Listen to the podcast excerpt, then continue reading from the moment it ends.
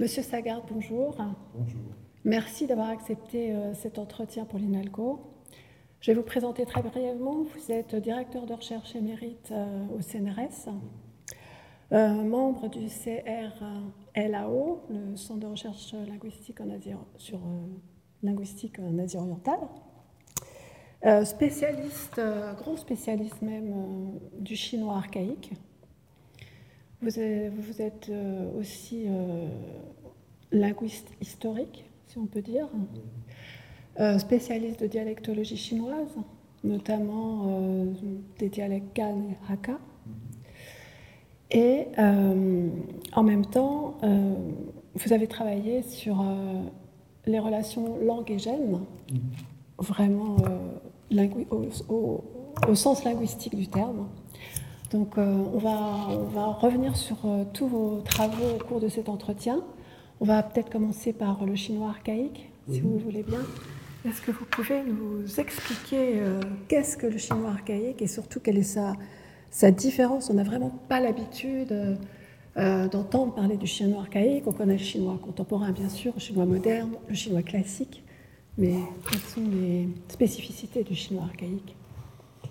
Alors le chinois archaïque, c'est un terme utilisé par des linguistes pour désigner une certaine période, une période ancienne, même archaïque dans l'histoire du chinois, qui correspond à, euh, pour ceux qui connaissent l'histoire de la Chine, à la dynastie Zhou, c'est-à-dire environ, en gros, euh, à peu près 1000 avant notre ère jusqu'à 200 avant notre ère. Donc c'est une longue période euh, qui fait 800 ans, au cours de laquelle la langue a évolué considérablement, s'est diversifiée en dialectes, euh, lesquels ont fini par disparaître aujourd'hui.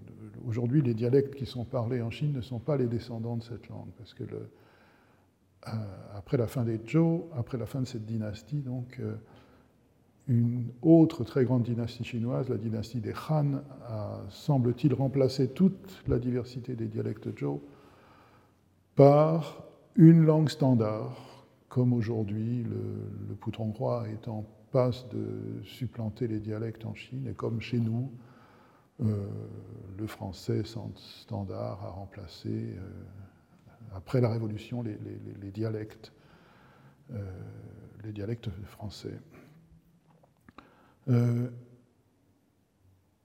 C'est une langue, donc le chinois archaïque, qui était parlée au nord de la Chine, car à cette époque, le sud de la Chine n'était pas encore agrégé à l'espace chinois. C'était ni politiquement, ni linguistiquement, ni culturellement. C'était, une zone où euh, vivaient des peuples non chinois, qui parlaient des langues non chinoises, dont les descendants aujourd'hui sont les langues dites hmongmiennes, les langues thaï, euh, les langues austroasiatiques et probablement d'autres encore qui ont disparu sans laisser de traces.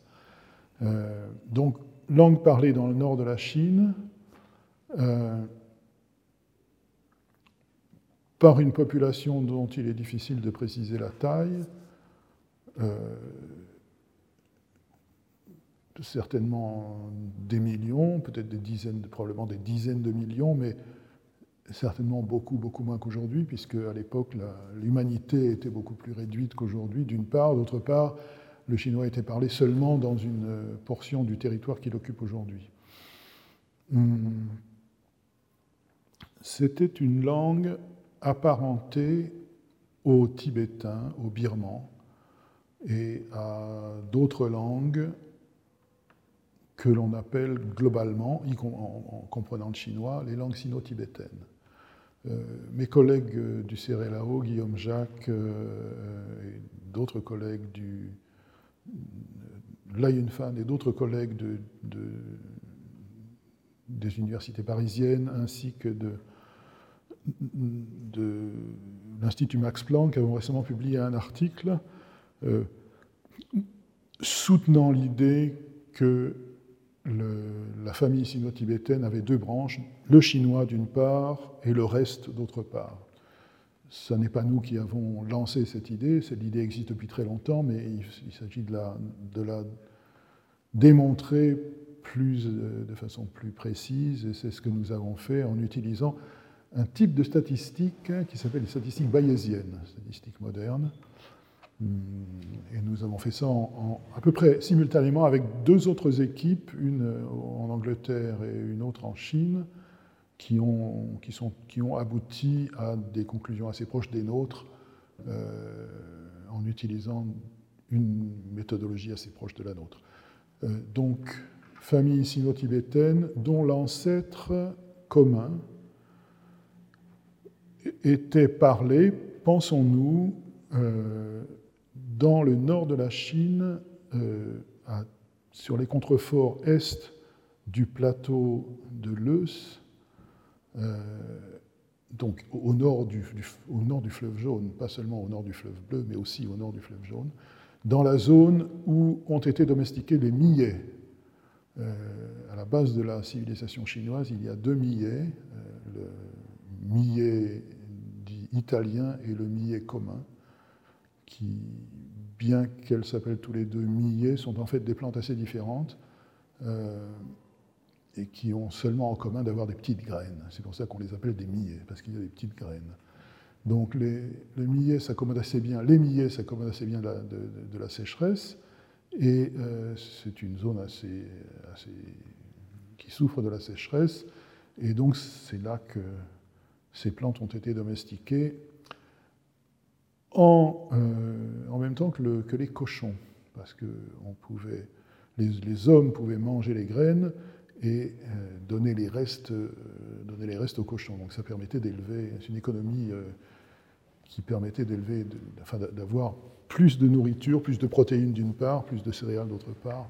Donc c'est quelque chose qui a entraîné une un accroissement de la population, parce qu'évidemment il y avait un accroissement de l'accès à la nourriture, et euh, cet accroissement de la population a eu pour effet que la population s'est répandue dans l'espace, et ils sont répandus évidemment dans la zone où ils pouvaient cultiver des millets, c'est-à-dire sur le plateau du Leus, qui est donc à l'ouest. Ils sont partis vers l'ouest, et au bout de 1500, 2000 ans, ils sont arrivés au nord du plateau tibétain, au nord-est du plateau tibétain, et là ils l'ont contourné par l'Est. Ils ont suivi les contreforts Est et ils se sont, ils sont allés comme ça jusqu'en, jusque dans ce qui est aujourd'hui l'Inde, le, Népal, et, et, dans chaque endroit où ils sont allés, donc des langues sont apparues issues de cette langue ancestrale et ont formé une famille de langues, la famille sino-tibétaine. Euh, La date était à peu près, je ne sais pas si, je l'ai dit, mais c'était vers, d'après nous, c'était vers euh, la date la plus, la plus probable dans, notre, dans nos travaux, selon nos travaux, c'est aux environs de 7200 avant le présent, 7200 ans avant le présent. Donc, 7200 euh, ans, ça laisse du temps pour, une grande, pour développer une grande diversité de langues, Aujourd'hui, on considère qu'il y a à peu près 400 langues sino-tibétaines euh, vivantes. Il y en a certainement beaucoup qui ont, été, qui ont disparu, en particulier tuées par l'expansion du chinois. Parce que la diversité sino-tibétaine se trouve dans l'ouest, euh, dans la branche non chinoise. Là, il y a une grande diversité. Euh, mais en Chine, il n'y a qu'une langue sino-tibétaine, c'est le chinois, et il n'y en a qu'une, évidemment, parce que le chinois, enfin, l'expansion du chinois a, tué les, autres langues, les, langues alentours. Alors, euh, cette langue était parlée, le, chinois archaïque, donc était parlé par une population urbaine, enfin, était parlé dans le cadre d'un État. Il, il existait, un État, un État chinois, avec une capitale, une armée, une administration, une écriture, et des masses paysannes, euh, et puis des artisans et des commerçants, euh, etc. Et euh, c'était une langue qui est l'ancêtre, bien qu'elle soit l'ancêtre du chinois que nous connaissons aujourd'hui, elle ne lui ressemble pas trop. Chinois a changé de, comment dire, d'aspect euh, pendant ces deux ou trois mille ans. Euh, comme, comme le français d'ailleurs a changé d'aspect par rapport au latin, qui était une langue, une langue avec, des, avec des, déclinaisons, euh, un ordre des mots pas strict, etc. Euh, les différences les plus frappantes entre le chinois moderne que nous connaissons et le chinois archaïque étaient d'une part dans la taille des morphèmes, la taille des mots, si vous voulez, la taille des mots minimaux.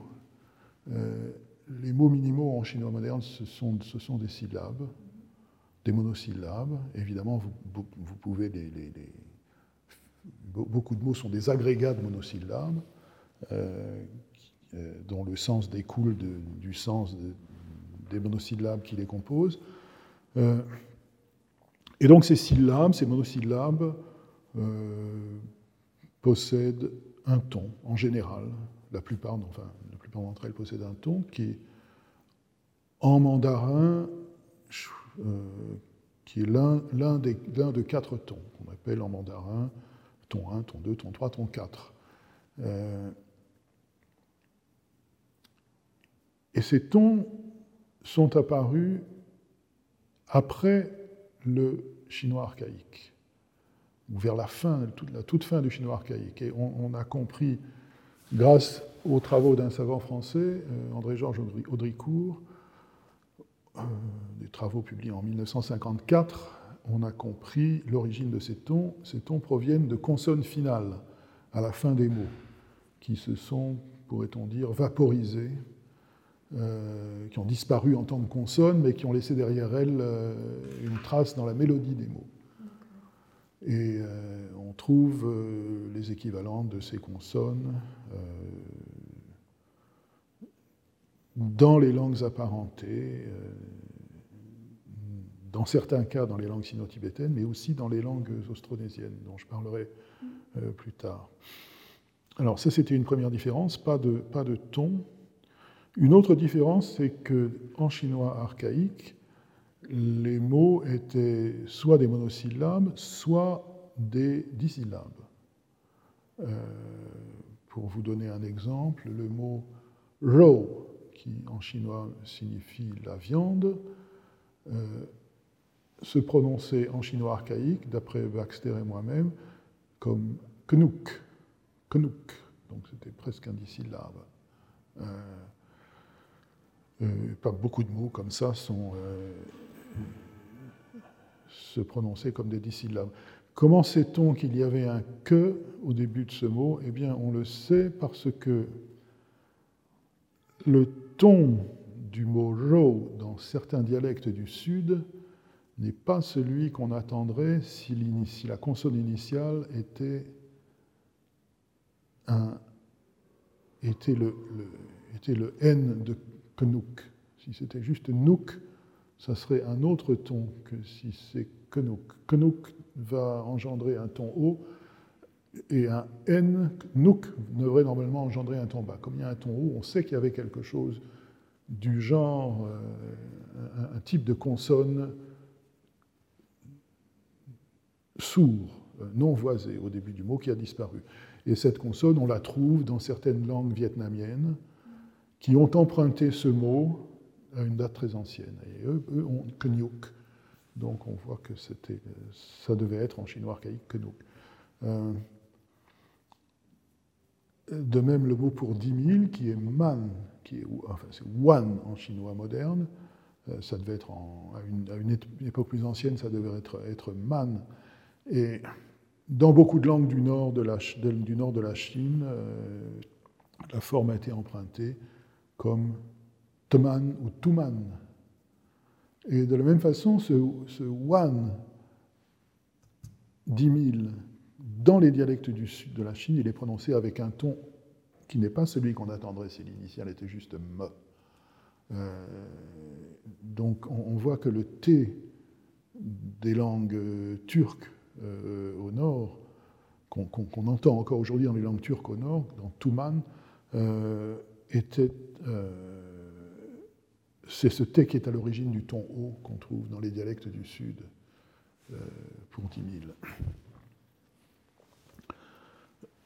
Donc ceci pour vous dire qu'à l'époque archaïque, les mots n'avaient pas le même gabarit euh, qu'ils ont aujourd'hui. C'est le, gabarit qu'on trouve dans, dans ce, gabarit-là, c'est un gabarit qui est plus proche d'une langue comme le khmer aujourd'hui que, du, chinois moderne.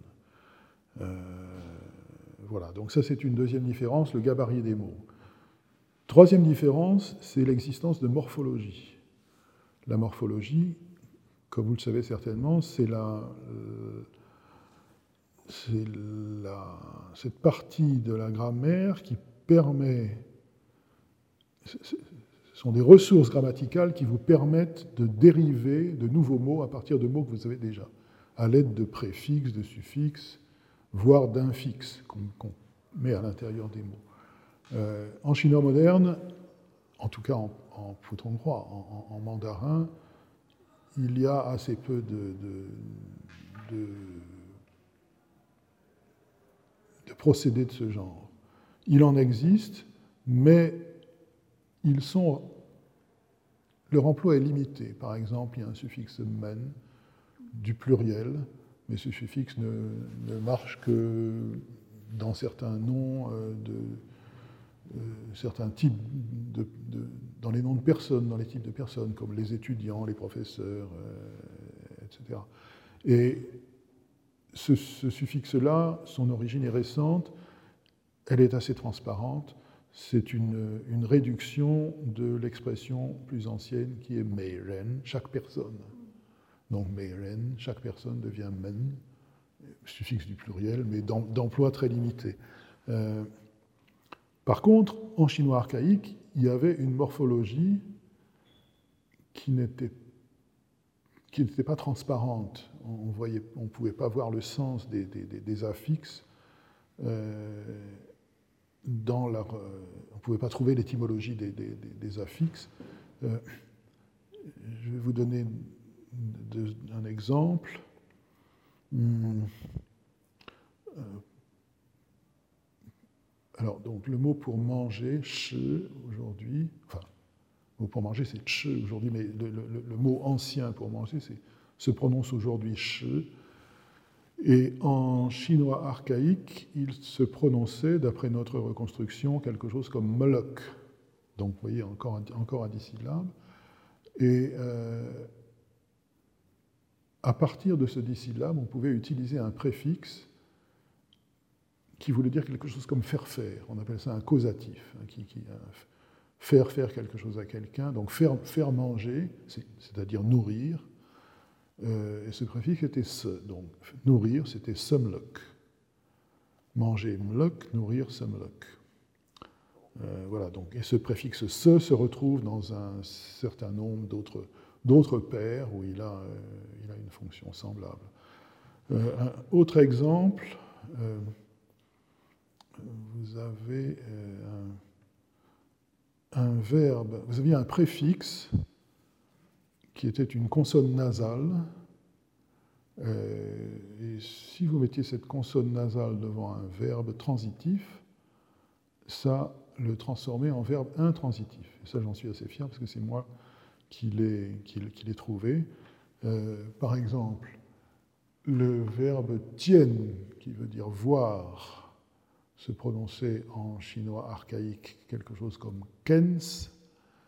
Et si vous mettiez devant une consonne nasale, ça faisait nkens, nkens, et ça voulait dire être vu. Euh, et c'est ça qui donne le sien que vous avez dans chu sien, apparaître. Apparaître, c'est être vu. Euh, voilà, donc encore une fois, ce préfixe se retrouve dans beaucoup de langues, euh, pardon, se retrouve dans beaucoup d'autres paires de mots, euh, transitifs, intransitifs, qui sont identiques, sauf, sauf que l'un a le préfixe, l'autre ne l'a pas. Et ce préfixe nasal, intransitif, comme d'ailleurs le préfixe se causatif, dont je vous ai parlé tout à l'heure, ces deux préfixes se retrouvent aussi bien euh, se retrouvent de la même façon dans les langues, dans beaucoup d'autres langues sino-tibétaines.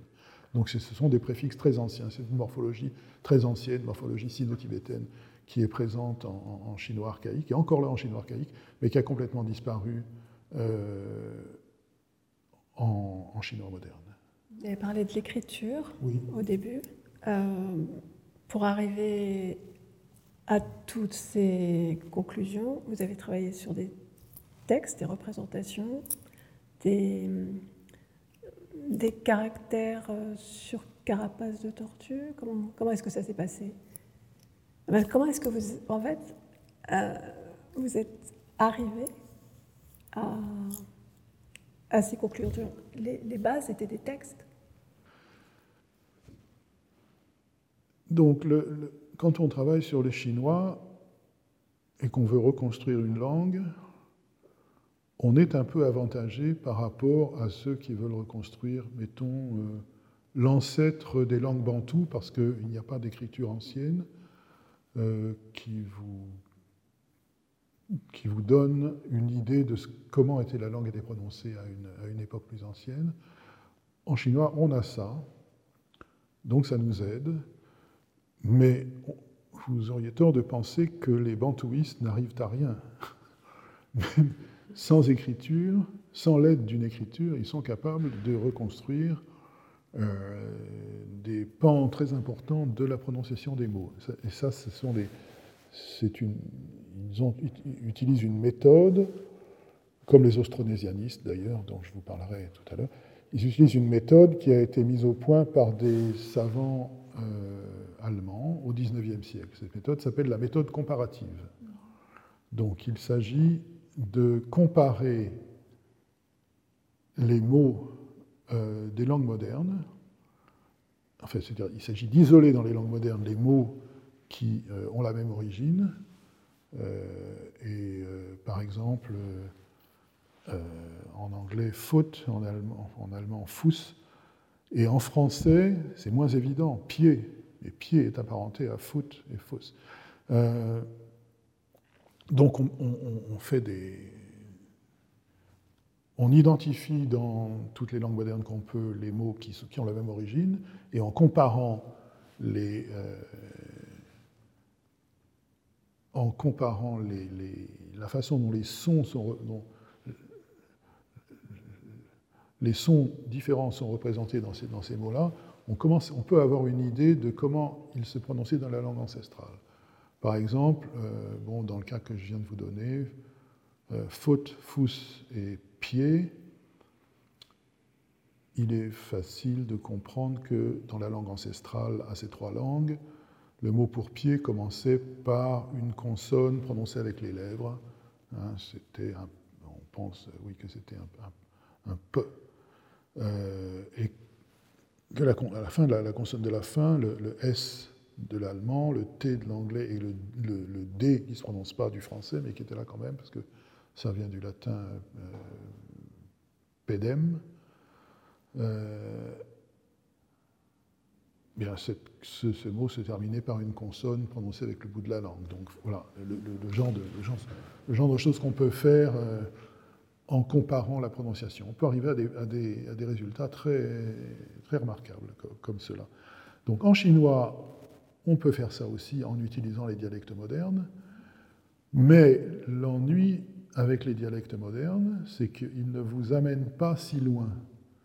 Les dialectes modernes, aujourd'hui, sont issus, pensons-nous, de la langue de l'état de la dynastie Han, la langue standard de la dynastie Han, c'est-à-dire entre, en gros entre 200 avant et 200 après notre ère. Sur cette très longue période de 400 ans, les dialectes euh, archaïques ont disparu, mais les bases d'une nouvelle diversification ont été, ont été jetées. Les dialectes modernes vous amènent à peu près à l'époque Han. Euh, donc euh, ça ne vous permet pas de comprendre la prononciation du chinois à une époque plus antérieure. Et on aimerait bien pourtant la comprendre, cette prononciation, parce que c'est la langue, les époques antérieures nous ont laissé une très riche littérature, littérature philosophique, historique, euh, poétique, euh, qu'on aimerait bien comprendre, et en particulier la poésie euh, de l'époque archaïque était une poésie rimée. Donc les rimes se, se, fonde sur, sur, la prononciation et on aimerait bien comprendre comment ça se prononçait pour, bien comprendre comment ça rimait. Euh, voilà, donc pour comprendre comment se prononcer le chinois archaïque, on, fait appel à d'autres choses. D'abord, on peut utiliser les, le fait que l'écriture chinoise est une écriture phonétique. C'est une écriture, c'est une chose qu'on ne comprend pas très bien euh, en France euh, aujourd'hui. On pense que l'écriture chinoise est une. Beaucoup de gens pensent que c'est une écriture où les, caractères sont, sont, conçus pour exprimer une idée en, de briques et de broc. Euh, en, mettant des signes qui sont tous là pour leur, pour leur sens en fait, la, grande majorité des caractères chinois contiennent une partie, qui est elle-même un, plus petit caractère, qui est là pour sa prononciation. Elle a été choisie pour sa prononciation, elle a été choisie pour indiquer euh, au lecteur, qui au départ ne connaissait pas ce caractère, bon, ce caractère, tu ne le connais pas, mais t'inquiète, ça se prononçait comme, euh, ça se prononçait à peu près comme cet élément euh, là-dedans, euh, qu'on utilise souvent pour indiquer la prononciation. Euh, donc voilà, on peut utiliser cette, cette particularité de l'écriture chinoise. Alors ceci a été fait d'abord par les, les, traits chinois eux-mêmes à l'époque Qing, au XVIIe, XVIIIe, XIXe siècle, et plus tard par les, dialectes, par les, linguistes euh, européens et les linguistes chinois de même, on prend les caractères qui ont le même élément phonétique et on en fait des séries. Ces séries, on les appelle des séries phonétiques. Et on étudie les, alternances, on étudie la variation de prononciation dans ces séries phonétiques, de, de prononciation non pas moderne, mais un peu plus ancienne, hein, de, prononciation, prononciation vers le VIe siècle. parce qu'on a, on a, un dictionnaire chinois du VIe siècle qui nous, dit, qui nous explique comment se prononcer les mots. Donc on, comprend assez bien comment ça se prononçait au VIe siècle. Donc si vous prenez tous les caractères qui ont la même, euh, le même élément phonétique, que vous mettez en regard de chaque caractère, la façon dont il se prononçait au VIe siècle, ça vous donne pas mal d'idées sur comment on a pu arriver à avoir cette, euh, cette, variété, de, cette variété de prononciation au VIe siècle, pour que ça remonte à une base commune, euh, disons, euh, mille ans avant. Donc ça, c'est le premier point. On peut aussi utiliser ce qu'on appelle les familles de mots. Alors, depuis longtemps, les, linguistes savent qu'il y a des familles de mots en chinois, c'est-à-dire que chaque, mot pas, chaque caractère n'est pas un mot et chaque mot n'est pas une île, sans rapport avec les autres. Euh, comme en français, comme en anglais, comme dans toutes les langues du monde, en fait, les, mots, ont des formes des familles. C'est une famille de mots est constituée, à peu près universellement, d'une racine qui est inchangée, et puis d'affixes autour de cette racine qui vous change d'une part la prononciation du mot et d'autre part son sens. Euh, donc, si vous, il, est, possible d'utiliser cette, euh, cette, propriété du, lexique chinois et d'utiliser les, familles de mots, les, les, variations de prononciation à l'intérieur des groupes de mots apparentés pour euh, comprendre comment ça se prononçait à une date plus ancienne. Ça, c'est la deuxième chose. Une troisième chose que vous pouvez faire, c'est d'utiliser les, euh, les emprunts. Les emprunts chinois vers les langues avoisinantes. Tout à l'heure, je vous ai dit que le mot jo pour viande euh, se prononçait knyuk dans une petite langue euh, apparentée au vietnamien, quelque part au Vietnam ou au Laos, je ne sais plus. Donc vous voyez, c'est un emprunt qui a été fait à une date ancienne et qui garde des caractéristiques anciennes qui ont disparu aujourd'hui en chinois moderne. Et donc on peut considérer que les, les langues autour du chinois du moins celles qui ont emprunté du vocabulaire chinois à une date ancienne, très ancienne, souvent autour de les premiers emprunts dont on dispose aujourd'hui ont été faits vers 200 avant notre ère, c'est-à-dire tout à la fin de l'époque archaïque. Les emprunts chinois vers ces langues-là constituent, pourrait-on dire, une espèce de musée de la prononciation chinoise euh, archaïque. Donc on peut aller visiter ce musée et en retirer pas mal d'idées sur la, façon dont ça se prononçait. Euh, quoi d'autre? Il, y a aussi des mots, étrangers euh, empruntés en chinois. Il y en a un certain nombre qu'on trouve dans les textes anciens. Et en particulier, il y a le, je dois citer ici l'importance du, bouddhisme. Le bouddhisme a été introduit en Chine euh, à l'époque Han, et euh, les, il y a eu, les, Chinois se sont, ont, ont, eu besoin de traduction des textes bouddhistes. Et pour traduire les textes bouddhistes, bon, c'est juste une question de traduction, il n'y a, pas, tellement de phonologie là-dedans, sauf qu'il y a beaucoup, beaucoup de mots, de noms propres. Et ces noms propres, on les a écrits avec des caractères chinois. Donc ce sont des mots, euh, des mots indiens d'environ, hein, qui ont à peu près 2000 ans aujourd'hui, qui ont été introduits euh, il y a un petit peu moins de 2000 ans en Chine, avec leur prononciation indienne, qu'on connaît parce qu'on connaît l'écriture indienne, et euh, on voit ce que ça a donné en chinois. Donc ceci nous donne aussi beaucoup d'indications sur la prononciation ancienne du chinois. Finalement, euh, last but not least, il y a la poésie chinoise dont je vous parlais tout à l'heure. Le fait que la poésie soit rimée nous donne beaucoup de renseignements sur la fin des mots. C'est-à-dire que si on arrive à faire des, listes de, mots dont on sait qu'ils riment ensemble, on peut se dire que ces mots se terminaient de la même façon. Euh, voilà euh, encore une, une des façons dont on peut avoir accès à la prononciation, à un aspect de la prononciation archaïque.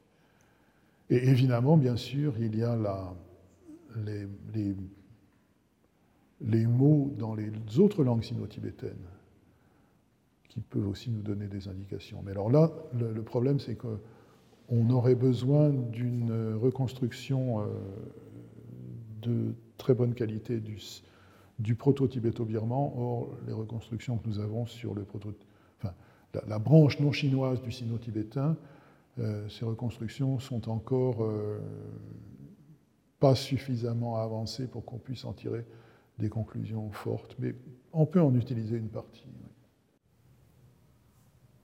D'accord. Et, quel est l'apport alors de ces euh, caractères, euh, de, ces caractères sur euh, carapace de tortue, par exemple?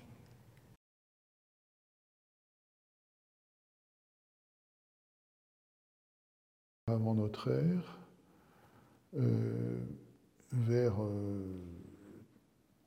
1300 à peu près, on commence à avoir des, carapaces, des, inscriptions sur carapaces de tortue et sur, os, sur omoplates de bovins, euh, qui étaient utilisées pour la, divination. Euh, donc la, la, technique considérait à inscrire une question sur une carapace, souvent sous deux formes, la forme la forme positive et la forme négative, c'est-à-dire au lieu de poser une question, on disait telle chose va se produire, et puis à côté on marquait telle chose ne va pas se produire, et puis on, faisait à, l'envers, sur l'autre face de la carapace, on marquait, on, faisait des petites, on, creusait des petites cupules et on, approchait un tison de cette cupule et ça craquait. Et selon la façon dont ça craquait, les, devins de l'époque euh, savaient ce qui allait se passer. Euh, alors on n'a pas compris encore comment ils interprétaient les craquelures, mais bon, euh, peu importe, en fait, ce, que la raison pour laquelle ça nous intéresse, nous, c'est parce que ça nous donne des, échantillons de la langue chinoise vers 1300, 1200, 1100, avant notre ère. C'était une écriture qui était beaucoup moins phonétique que l'écriture que nous avons aujourd'hui et que nous avons depuis, disons, la fin, la fin des Zhou. C'est une écriture qui était beaucoup plus euh, idéographique. Euh, les, éléments, enfin, l'apparition de, caractères qui combinent un élément phonétique et un élément sémantique euh, a commencé. Il y en avait déjà dans les, dans les inscriptions, mais elles sont devenues prépondérantes vraiment au cours de la, au cours de la dynastie Zhou. Euh, donc en fait, d'un point de vue phonétique, il n'y a pas énormément de choses à tirer des, inscriptions oraculaires, ces inscriptions euh, sur écailles de tortue. C'est vraiment à partir du moment où l'élément phonétique devient prépondérant qu'on arrive vraiment à, utiliser les, les, éléments phonétiques dans l'écriture chinoise. Euh, où en est actuellement donc, cette recherche euh, sur euh, le chinois archaïque? Alors, en fait, on peut étudier, comme, comme pour toute langue, les recherches sont potentiellement très diverses.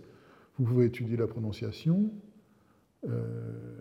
vous pouvez utiliser la morphologie, vous pouvez étudier la morphologie, les familles de mots vous pouvez utiliser le lexique, par exemple, vous pouvez vous intéresser au lexique de, l'espace ou euh, la façon dont, les termes sont représentés dans les, textes. Euh, vous pouvez vous intéresser à la parenté de cette langue, c'est-à-dire à à ses relations avec les autres langues. Vous pouvez vous intéresser au, au contact que cette langue a eu avec les autres langues, aux, mots qui ont été empruntés dans un sens et dans l'autre.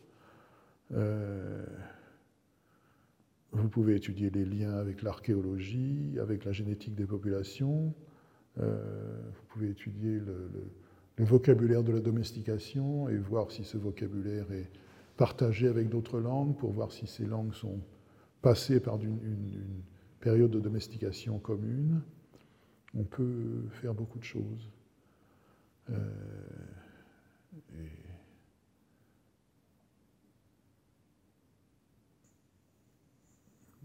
on peut s'intéresser à l'écriture, mais mes collègues, beaucoup de mes collègues, plusieurs de mes collègues au CRLAO s'intéressent à l'écriture. Euh, voilà. Est-ce que euh, il y a. Alors, vous êtes au CERLAO, vous êtes évidemment en relation avec d'autres laboratoires dans le monde, mhm.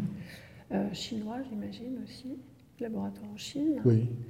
Euh, est-ce qu'il y a une grande, euh, énormément de recherches qui se font autour, de projets de recherche qui est autour de ce chinois archaïque?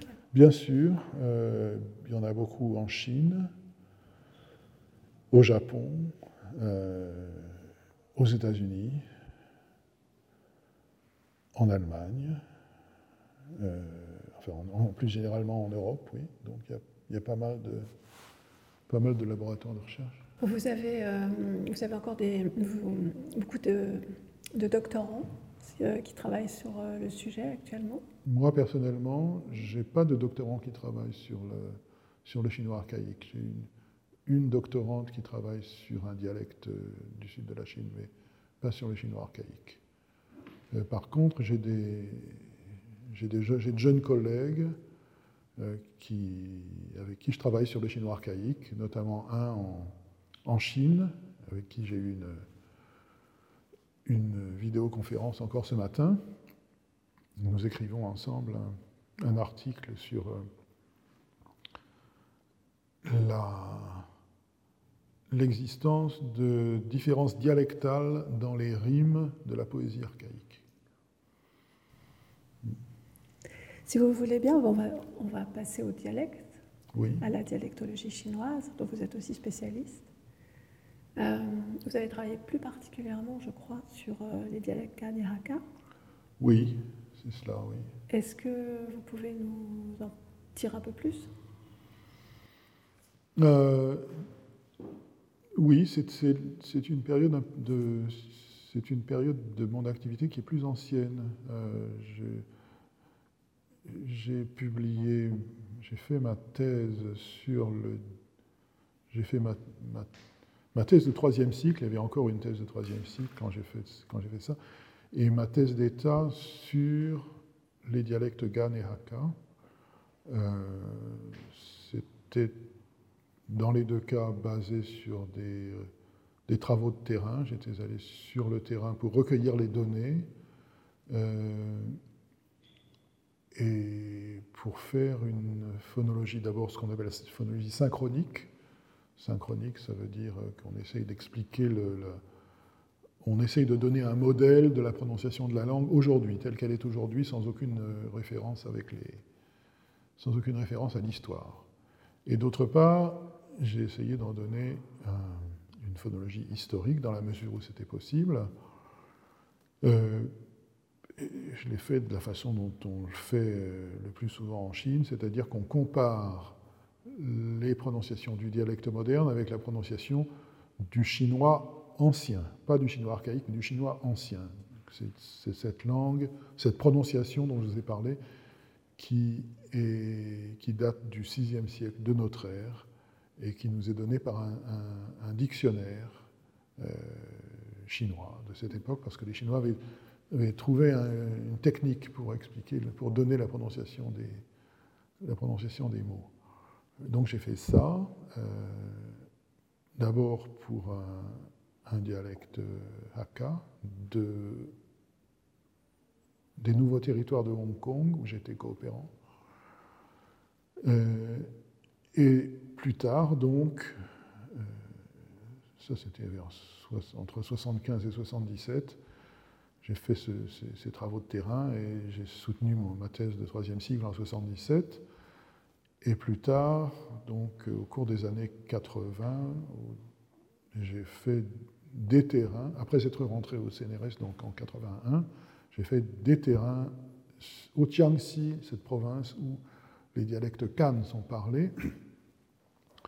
J'ai fait plusieurs terrains, plusieurs, euh, plusieurs, plusieurs travaux de terrain, et euh, j'en ai tiré une thèse d'État euh, que j'ai passée, je crois, en 91, et le, le bouquin est sorti en 93, donc un bouquin sur les dialectes Cannes mon idée, enfin, je me suis intéressé au dialecte Kan parce que euh, les dialectes Kan et Hakka se ressemblent d'un certain point de vue, et il existait une théorie selon laquelle ces dialectes étaient, en fait, avaient une origine commune. Et j'ai voulu, euh, en avoir le cœur net, disons, j'ai voulu voir si c'était vrai ou pas.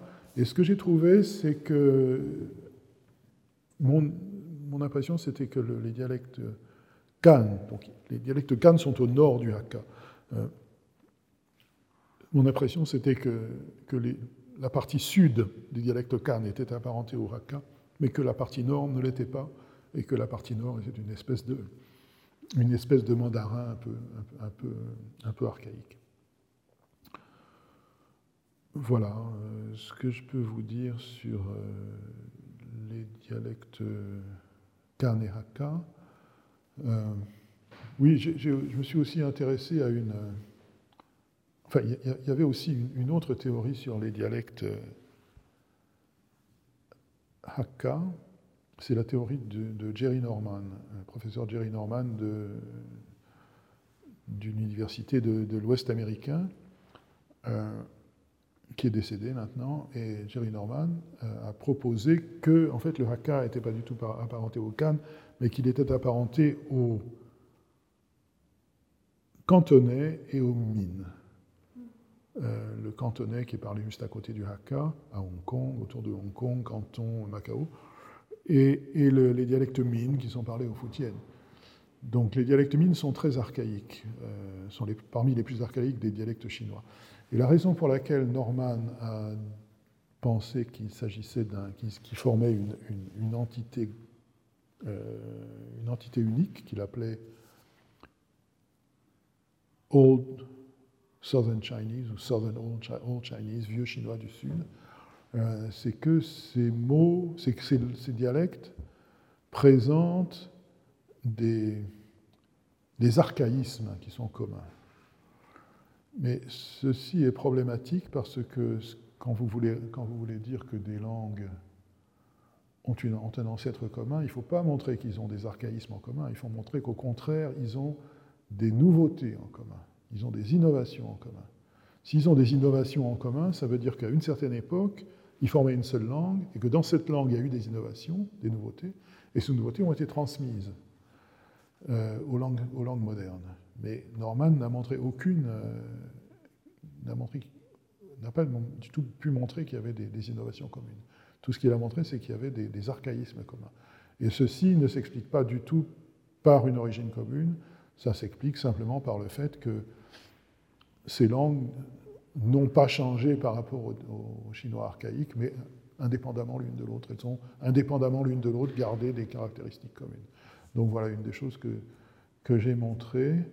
Et euh, ceci m'a permis de, euh, comment dire, de populariser chez les, chez les sinologues, en tout cas les linguistes, les linguistes qui s'occupent du chinois l'idée que en fait, la classification des langues doit se fonder sur des innovations communes et pas sur des rétentions communes.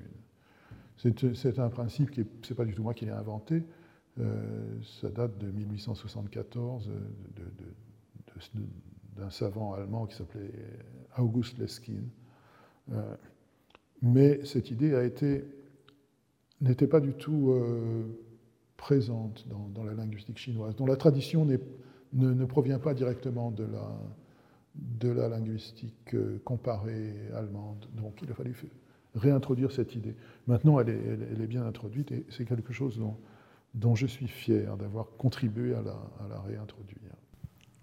On peut, euh, on peut parler euh, de la famille de langue sino-tibéto-austronésienne. Alors,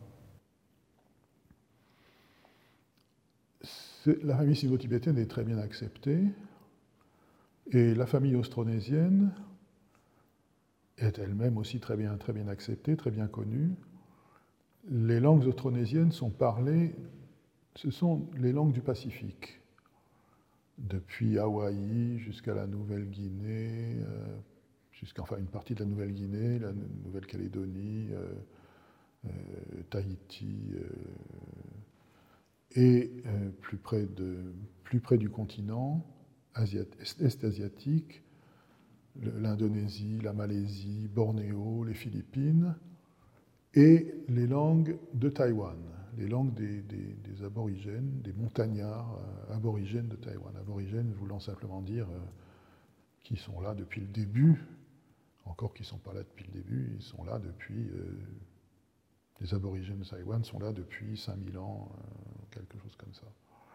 Euh, il est maintenant généralement accepté par les linguistes euh, austronésianistes que le berceau de la famille est à Taïwan. mais à l'époque où j'ai commencé mes études, ce n'était pas complètement accepté. C'était une théorie parmi d'autres. Beaucoup de gens pensaient que le, berceau de la famille était dans, dans, le centre géographique de la famille, c'est-à-dire du côté de la Nouvelle-Guinée.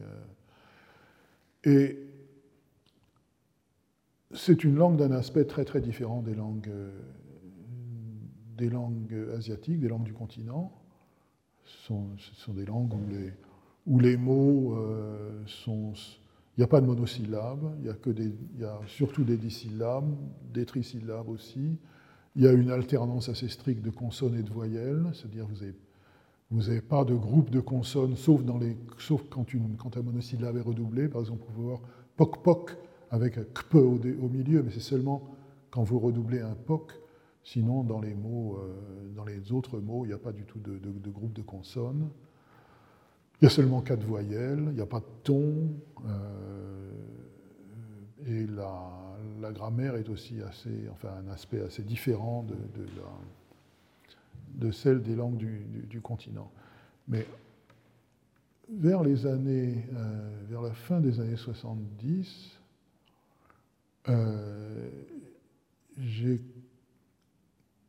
voulu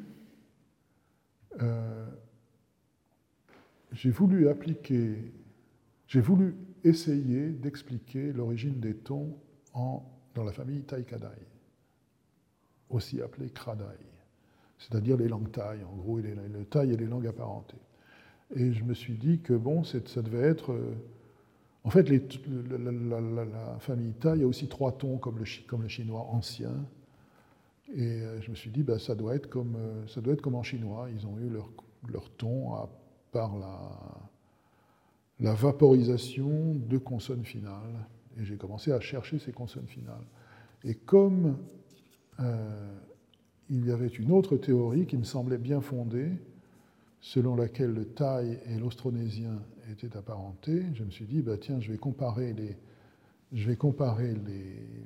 mots du thaï aux mots correspondants en austronésien, voir s'il n'y aurait pas à la fin des consonnes euh, qui explique les tons du taille. Alors, j'ai rien trouvé, et évidemment, ce n'est pas étonnant parce que les, gens qui, ont dit que, qui ont montré que le taille et l'austronésien sont apparentés, ces gens-là l'auraient vu et ils ne l'ont pas vu. Euh, donc, mais en m'intéressant à l'austronésien de cette façon, j'ai fait, une, j'ai fait ce qui m'a semblé être une découverte stupéfiante à l'époque, c'était que je n'avais rien trouvé entre l'austronésien et le thaï concernant les tons. Par contre, j'avais trouvé quelque chose entre l'austronésien et le chinois. C'est-à-dire qu'il y avait un ensemble de mots qui, en chinois, avaient un certain ton, le ton dit montant, pour lequel on reconstruit un glottal stop, enfin une, occlusive glottale euh, en chinois archaïque, eh bien ces mots à occlusive glottale il y en avait un certain nombre qui avaient un, Q à la fin en, austronésien. Et ce Q, c'est une espèce de K prononcé très en arrière. On appelle ça une uvulaire. C'est le son qaf de l'arabe, hein, Et c'est facile de voir comment un q peut devenir un, coup de glotte. Donc il y, avait, plusieurs mots comme ça. Il y avait le mot pour la terre, le mot pour vomir, euh, le mot pour le cerveau, ce sont ce genre de mots qu'on n'emprunte pas. Et euh, il y en avait assez, et je me suis dit, bah, tiens, euh, ça ne peut pas s'expliquer autrement que par une parenté génétique. Et j'ai euh, aussi observé que la partie des mots austronésiens qui correspondait aux mots, chinois, c'était la dernière partie, c'était la consonne finale. Euh, donc je me suis dit, bah, tiens, euh, il y, a une parenté, ce sont des, langues qui sont issues d'un ancêtre commun. L'ancêtre commun ressemblait plus à l'austronésien qu'au chinois, mais dans l'évolution vers le chinois, la première syllabe de ces dix syllabes, c'est rabougri, elle, s'est réduite à une consonne, tandis que la deuxième syllabe, qui devait être accentuée, est restée.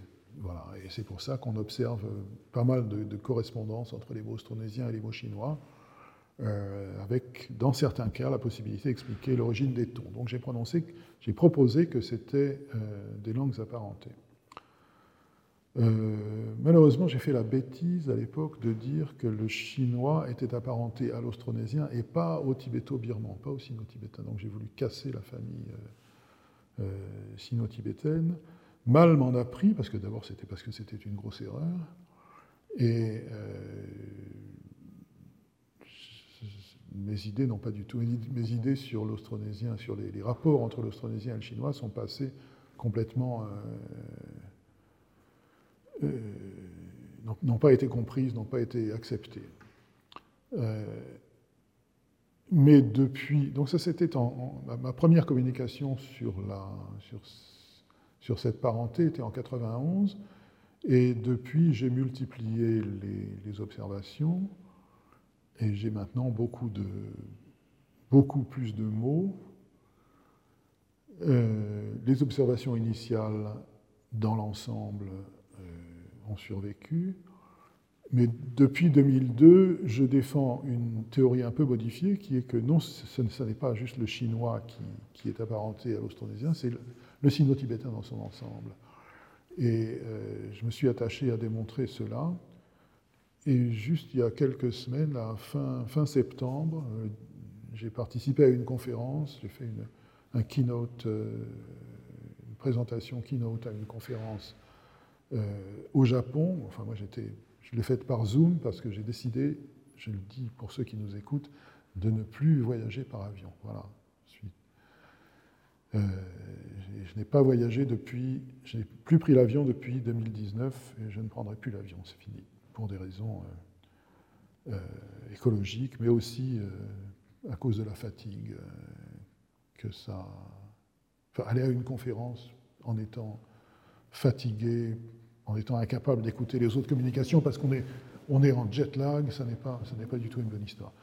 En tout cas, donc j'ai présenté une communication sur les, les, mots de partie du corps, euh, du corps humain, partagés par le tibéto-birman, le chinois et l'austronésien, et euh, j'en ai trouvé 19 ce qui est beaucoup, beaucoup plus que. J'ai doublé, mes observations euh, précédentes.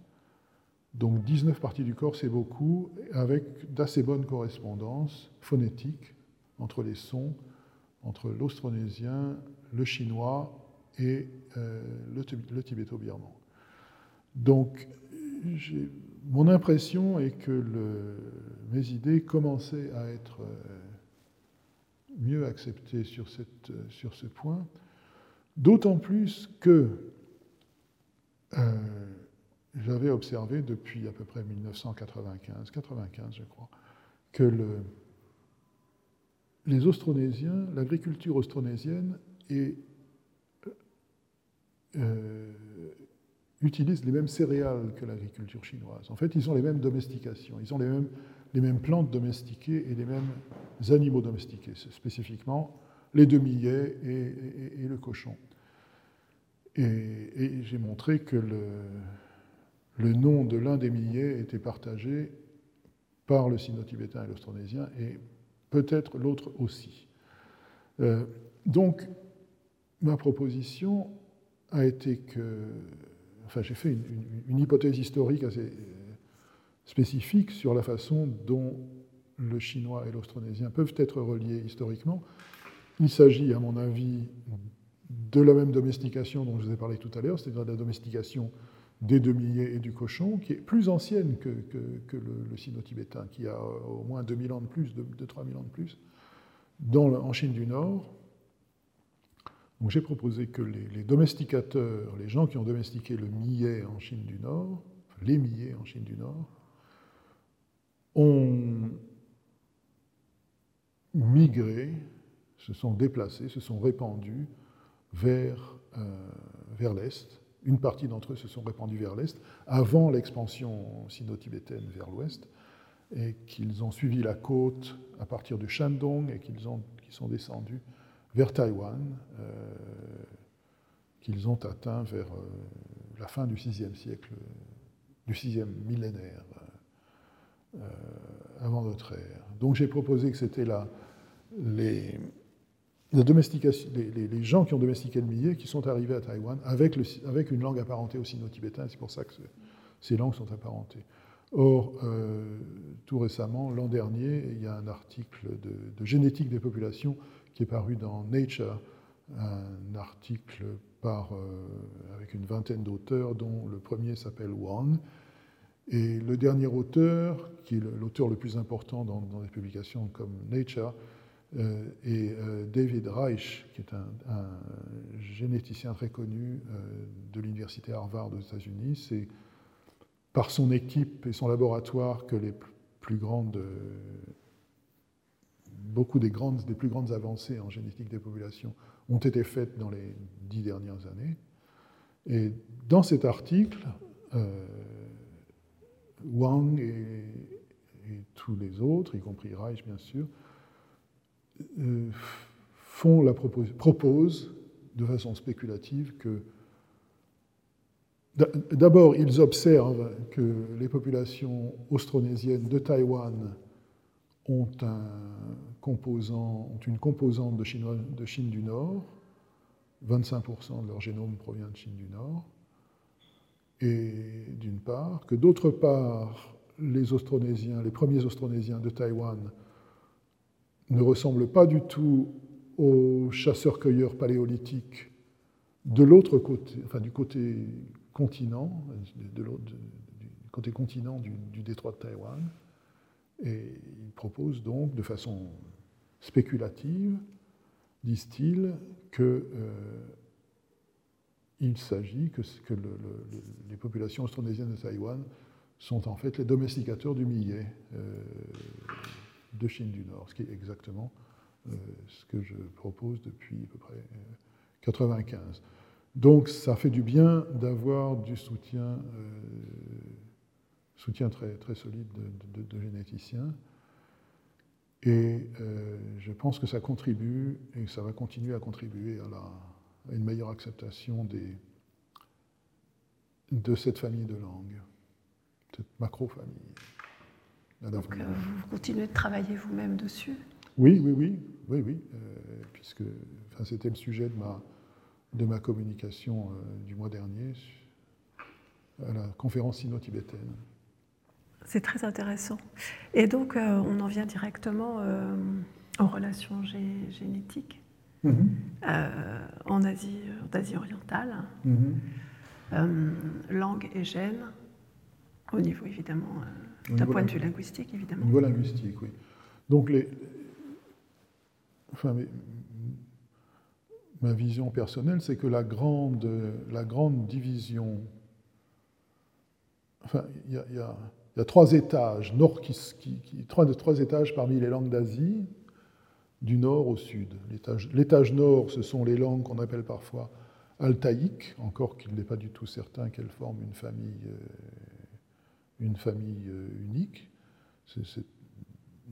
L'idée d'une famille altaïque est très discutée, mais en tout cas, ce qui n'est pas discuté, c'est que ces langues du nord de la Chine et du nord de l'Eurasie, en fait, le, turc, le mongol, le mandchou, euh, etc., ne sont pas du tout prochement apparentes, ne sont pas du tout apparentées aux, langues plus au sud.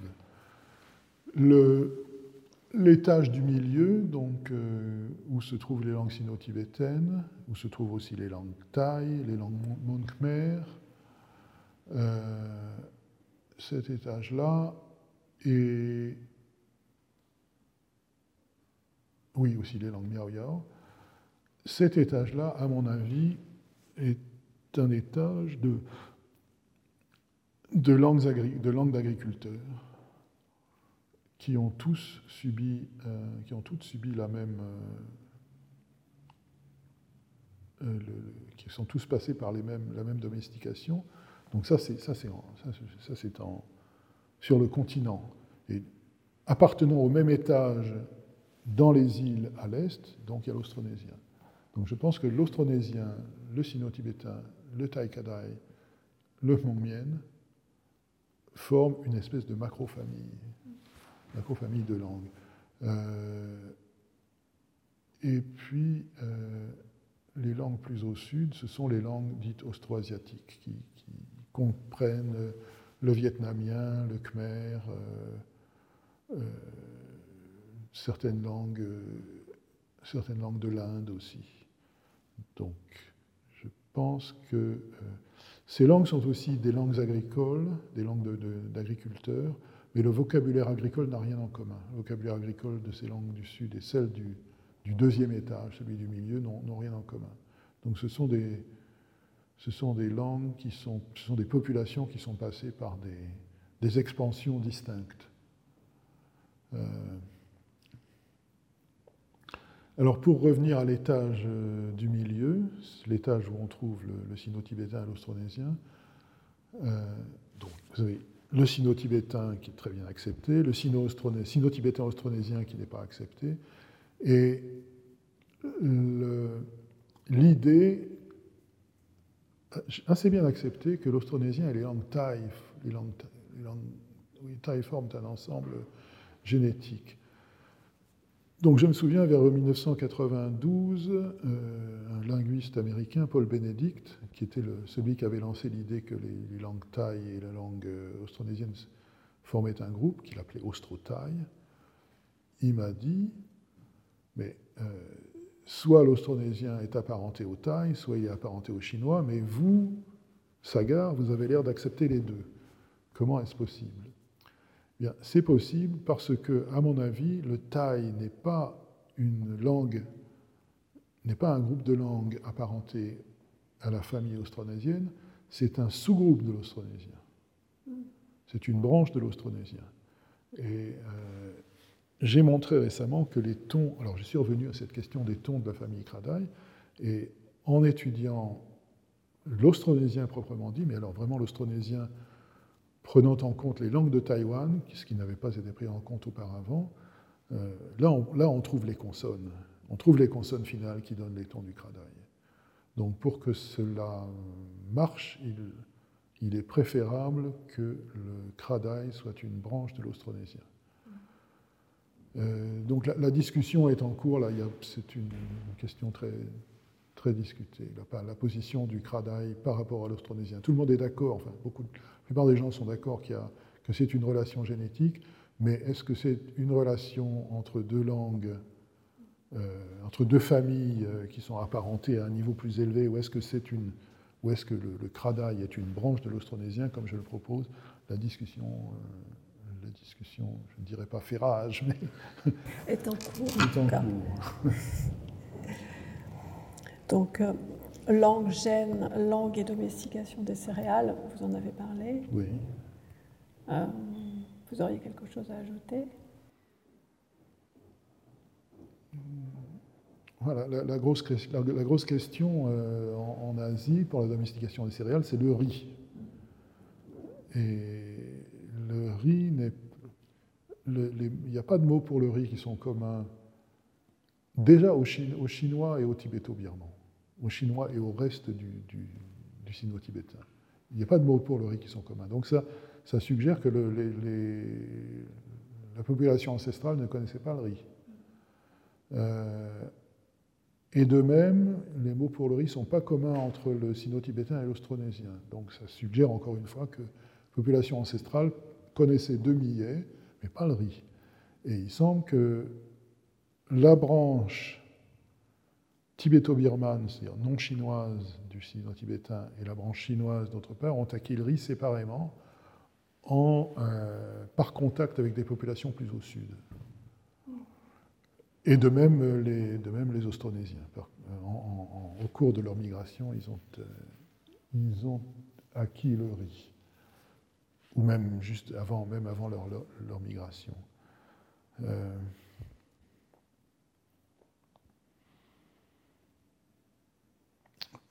par contre, les Austroasiatiques, eux, ont du riz. Ils l'ont très anciennement. Le vocabulaire du riz est très ancien en Austroasiatique. Donc, on a l'air d'avoir affaire à une, une, céréale qui a été domestiquée plus au sud que, que l'ancêtre commun du sino-tibétain et de l'austronésien et du Mont Mien euh, également. On va parler maintenant de vos publications. Oui. Et euh, vous avez publié beaucoup sur le chinois archaïque. J'ai publié, euh, sur le chinois archaïque, j'ai publié deux livres et je ne sais pas combien d'articles, peut-être une vingtaine, je ne sais pas. Entre... quel serait selon vous alors votre rapport au domaine? Alors, il y a plusieurs, de, plusieurs, choses dont je suis assez fier. Je vous ai dit tout à l'heure du fait d'avoir introduit l'idée de la, que les, les, la classification des langues se fait sur des innovations partagées. C'est une idée qui est très bien connue par les, des, Austronésiens. C'est en m'intéressant à l'austronésien que je l'ai, que connu moi-même. Et je suis fier de mon rôle de, transmetteur d'une idée, d'une bonne idée, qui n'est pas du tout, que je n'ai pas du tout inventée. Euh, je suis fier aussi d'avoir relancé l'idée euh, qu'il a existé en chinois archaïque une morphologie paraffixe, c'est-à-dire qu'il y avait des préfixes, des suffixes, des infixes. C'était euh, quelque chose qui avait été assez, assez abandonné. En fait, les, linguistes, les gens qui reconstruisent le chinois archaïque, c'est-à-dire les gens qui cherchent à restituer la prononciation du chinois archaïque, étaient bien conscients qu'il existait des préfixes, des suffixes, euh, mais curieusement, ils n'allaient pas jusqu'au bout de l'idée et ils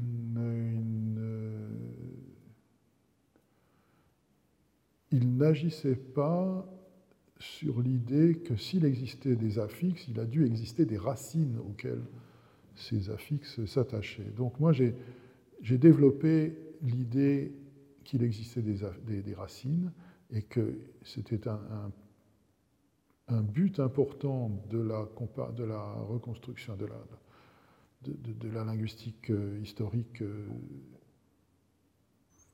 chinoise, sur le chinois archaïque. C'était un but important, c'était de comprendre comment les racines étaient faites, quelle, était leur structure. Euh, et je me suis attaché à faire cela dans un livre que j'ai publié en, 80, en 99, qui s'appelait The Roots of All Chinese.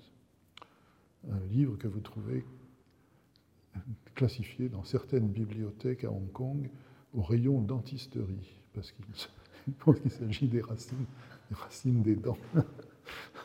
Et enfin bon, euh, je me suis intéressé aux racines et j'ai cherché à assembler des familles de mots euh, selon un modèle explicite, c'est-à-dire en disant voilà, il y a les racines, voilà, il y a ces racines-là qui veulent dire cela, et, si, et puis il y a ces affixes qui ont telle ou telle fonction, et si vous, si vous attachez ces racines à ces affixes, ça va vous donner tel résultat, et voilà comment on peut analyser le, euh, le, lexique chinois. Donc c'était un travail de j'ai travaillé là-dessus en fait pendant, euh, pendant une dizaine d'années, au cours des années 90. Euh, j'ai publié pas mal d'articles là-dessus. Et avec mon collègue Bill Baxter, on, a, on s'est mis d'accord sur un ensemble de choses sur lesquelles que nous acceptions tous les deux, et nous avons publié un article commun sur euh, une espèce de manifeste sur les, racines et les, racines et les affixes. En fait, j'avais auparavant critiqué euh, Bill, qui avait écrit, en, publié en 92 un très, très, très, très beau livre, très important sur le chinois archaïque, sur les, sur les voyelles du chinois archaïque. Il a complètement changé la, la reconstruction des voyelles. Je lui ai dit, eh, c'est formidable, mais il y a un problème, c'est qu'il faudrait plus s'intéresser à la morphologie et, aux racines. Donc, il en est tombé d'accord et nous avons en 98 publié cet article commun, qui a été comme une espèce de précurseur du livre que nous avons publié ensemble en, en, 2014 sur la reconstruction du, chinois archaïque. Donc, je suis fier d'avoir euh, relancé les travaux sur la, sur la morphologie chinoise. Je suis fier évidemment du, de la reconstruction du chinois archaïque que nous avons publié avec Bill. Il y a pas mal d'idées nouvelles là-dedans, notamment le, fait d'utiliser les, emprunts chinois dans les langues, euh, dans les langues comme le vietnamien, euh, le, thaï, etc., euh, comme un élément de reconstruction des chinois archaïques. Je suis fier aussi de certaines étymologies que j'ai trouvées, notamment une sur le, les noms de l'Est et de l'Ouest en chinois. Euh, L'Est, c'est Tong et l'Ouest, c'est Xi en chinois moderne. Et Tong, je pense que ça peut s'expliquer par un, par un verbe. je pense que c'est un mot apparenté au verbe tong, qui veut dire se mettre en mouvement. Et évidemment, l'Est, c'est l'endroit où le Soleil se met en mouvement. Euh, et de façon symétrique, si l'Ouest, c'est l'endroit où le Soleil s'arrête de bouger, en fait, c'est l'endroit où le Soleil se pose comme un oiseau dans son nid. Et euh, l'étude des éléments phonétiques qui ont servi à écrire le caractère si, ouest, montre qu'il y avait un N à l'intérieur. C'était, ça devait être quelque chose comme snr en chinois archaïque. Euh, et ce, snr consiste d'une part en un préfixe s qui transforme un verbe en nom de circonstance, c'est-à-dire soit le lieu où l'action se passe, soit le moment où l'action se passe, soit l'instrument qui sert à faire l'action. Et ici, il ce verbe ner appartient à une famille de mots qui montrent qu'il veut dire s'arrêter. Et sner, c'est donc l'endroit où on s'arrête.